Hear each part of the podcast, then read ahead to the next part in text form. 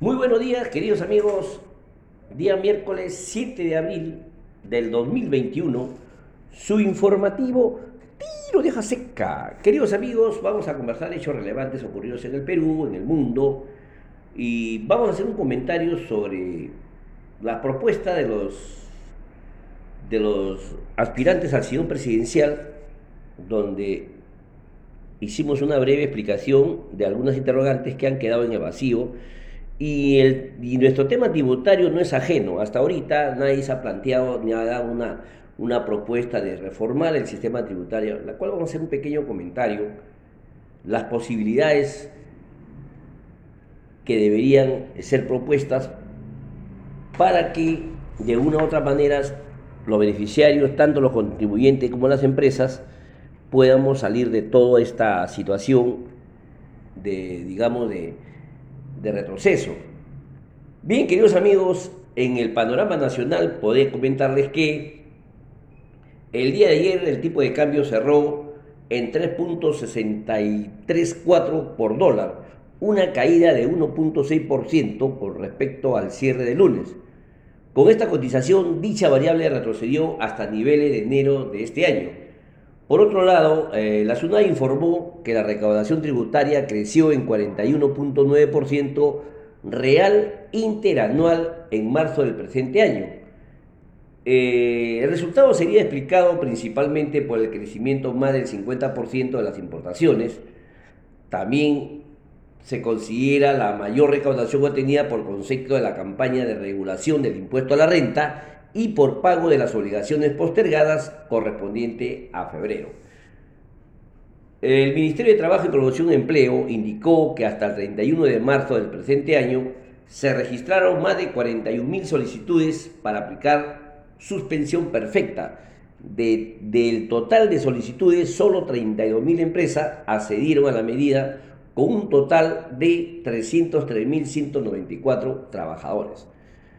Y el gremio de transportistas que tenía, había anunciado un paro para hoy día 7, eh, por lo que indican los noticieros y también la autoridad de transporte urbana, urbano, perdón, indicó que solo 30% de los transportistas están acatando el paro de las 24 horas. Y el mismo, eh, la misma autoridad de transporte urbana, el IMI Callao, presentó una solicitud al Ministerio de Salud, MINSA, para incluir en la segunda fase del plan de vacunación contra el COVID-19 a los conductores y cobradores de transporte público.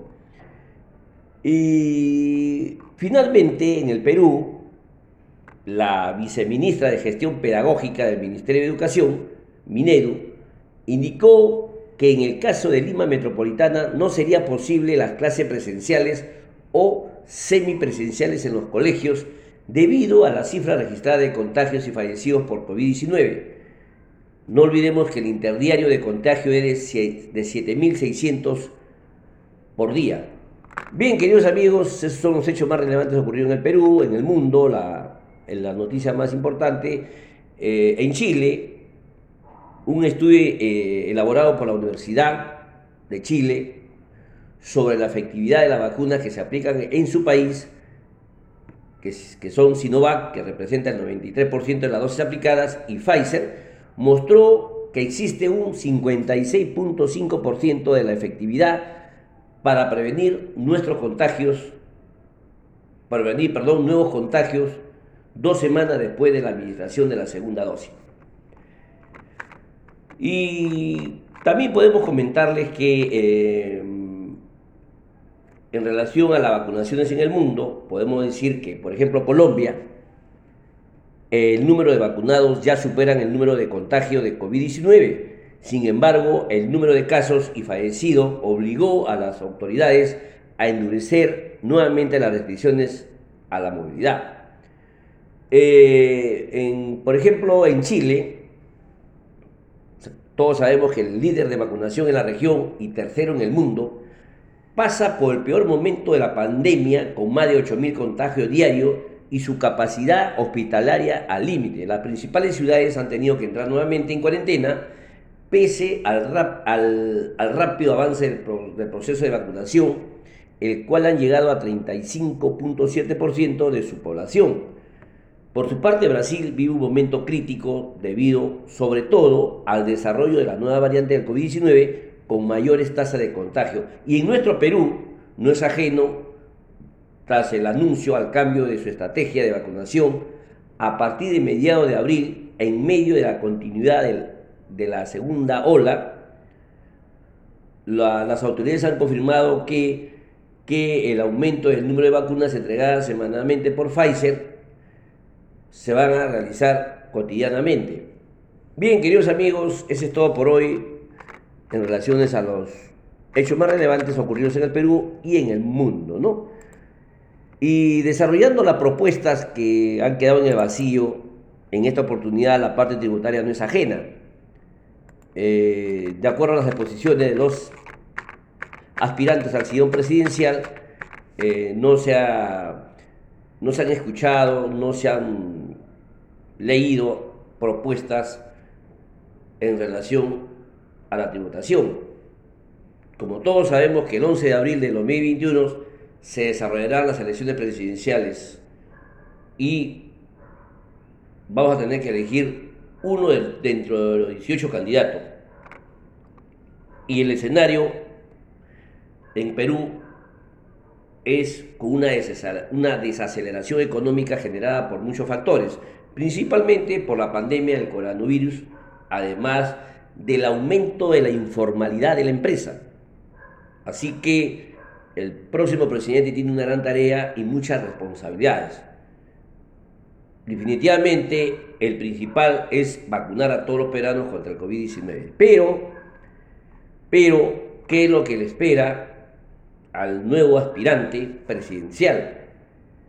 Y que, eh, y que debemos elegirlo de la manera correcta para no arrepentirnos ni quejarnos de la economía del país. Es importante que estemos informados de los planes de gobierno de los candidatos a la presidencia. Ustedes pueden encontrar un link, un link y de ahí pueden sacar algunas propias conclusiones.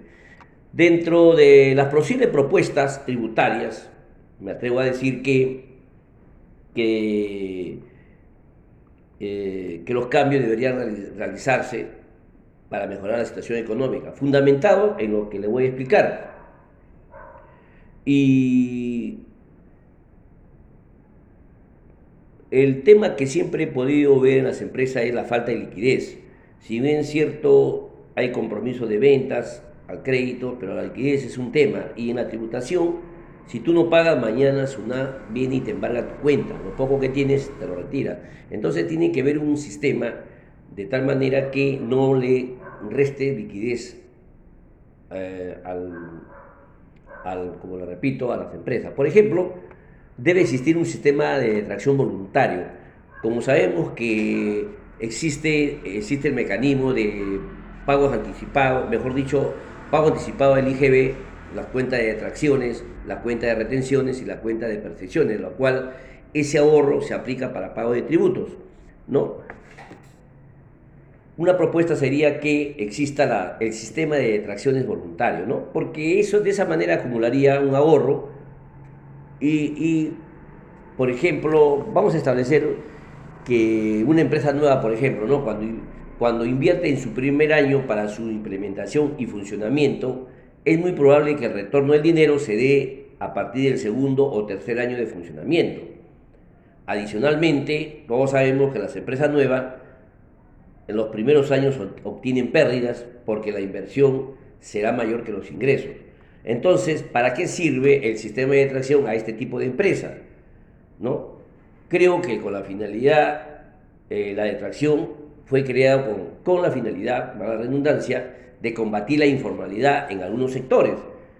Pero en nuestra realidad actual ya se cuenta con otros mecanismos como son los libros electrónicos y los comprobantes electrónicos, por lo tanto su aplicación ya no tendría razón de ser. Ese sería una primera propuesta tributaria que debería ser la detracción de manera voluntaria. ¿no? Las empresas también, como lo repito, al dejar de, eh, de a la cuenta de detracción Banco de la Nación, eh, van a realizar un pequeño ahorro y de esa manera podrían tener una inyección de liquidez inmediata a la empresa. ¿no? Otra propuesta sería la la gradualidad del 100% de las multas, ¿no? Entonces, en los primeros años una empresa regularmente es un experimento, eh, es un experimento y obviamente la idea de negocio en el camino va a cometer muchos errores tributarios, sanciones por, por incumplimiento de, de, declaraciones juradas mensuales y otros, ¿no? Tomando en consideración que el nuevo empresario, emprendedor, lo que le interesa es vender y saber de negocio y no ve la parte tributaria. Entonces, en los primeros años de vida, estoy, estoy seguro, por lo que he podido en mis 35 años de contador, he podido ver que el 99.9% de las empresas nuevas cometen infracciones y tributarias por ignorancias o poca importancia que se le da. Entonces, esa sería una segunda propuesta tributaria durante el primer año de vida de una empresa el 100% de variabilidad en las infracciones tributarias. ¿no? Así que eh, otra, otra, otra pregunta, otra medida que se podía dar es que sabemos que el interés moratorio es de 0.9% mensual que rige a partir del 1 de abril. Esto lo aplicamos, eh, por, ejemplo, por ejemplo, cuando pagamos un tributo en forma extemporánea, o sea, vencido el plazo. Entonces, una de las propuestas sería disminuir la tasa de interés moratorio a 0.5% mensual para las empresas que paguen voluntariamente el pago del tributo. Otra propuesta sería la renta de cuarta categoría. Como todos sabemos que la renta, esta renta, graba todos los ingresos como locador de servicio por ejercer la persona natural la profesión, ciencia, arte o oficio, indistintamente los gastos personales que puedan tener. Eh, y finalmente, eh, para los padres de familia, marzo es el dolor de cabeza porque los gastos escolares y esos, esos gastos o esos desembolsos no son deducibles para el cálculo de la renta de cuarta categoría. ¿no? Por ejemplo, miren, en el sector construcción se aplica una, una asignación por escolaridad. Es una interesante, interesante norma, ¿no? Donde donde la base del número de hijos que equivalen a 30 jornales aproximadamente es de 1.758 nuevos soles.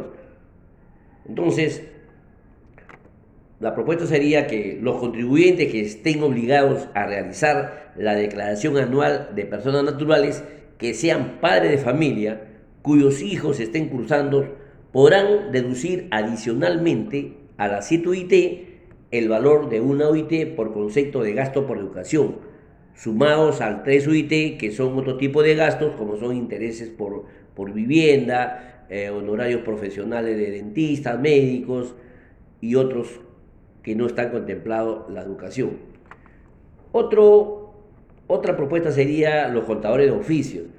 Cuando, por ejemplo, cuando una persona tiene un problema legal, ya sea civil, laboral, incluso tributario, necesita de un abogado para entablar una medida judicial y cuando no cuenta con los ingresos necesarios, puede recurrir a un abogado de oficio, obviamente subvencionado por el Estado. Entonces, de ahí podía establecer sus demandas y todas las cosas que, que conlleva al, al juicio, ¿no? Pero la informalidad de las empresas actualmente se debe mucho a la falta de información. Los empresarios no, no conocen de los beneficios de la formalidad.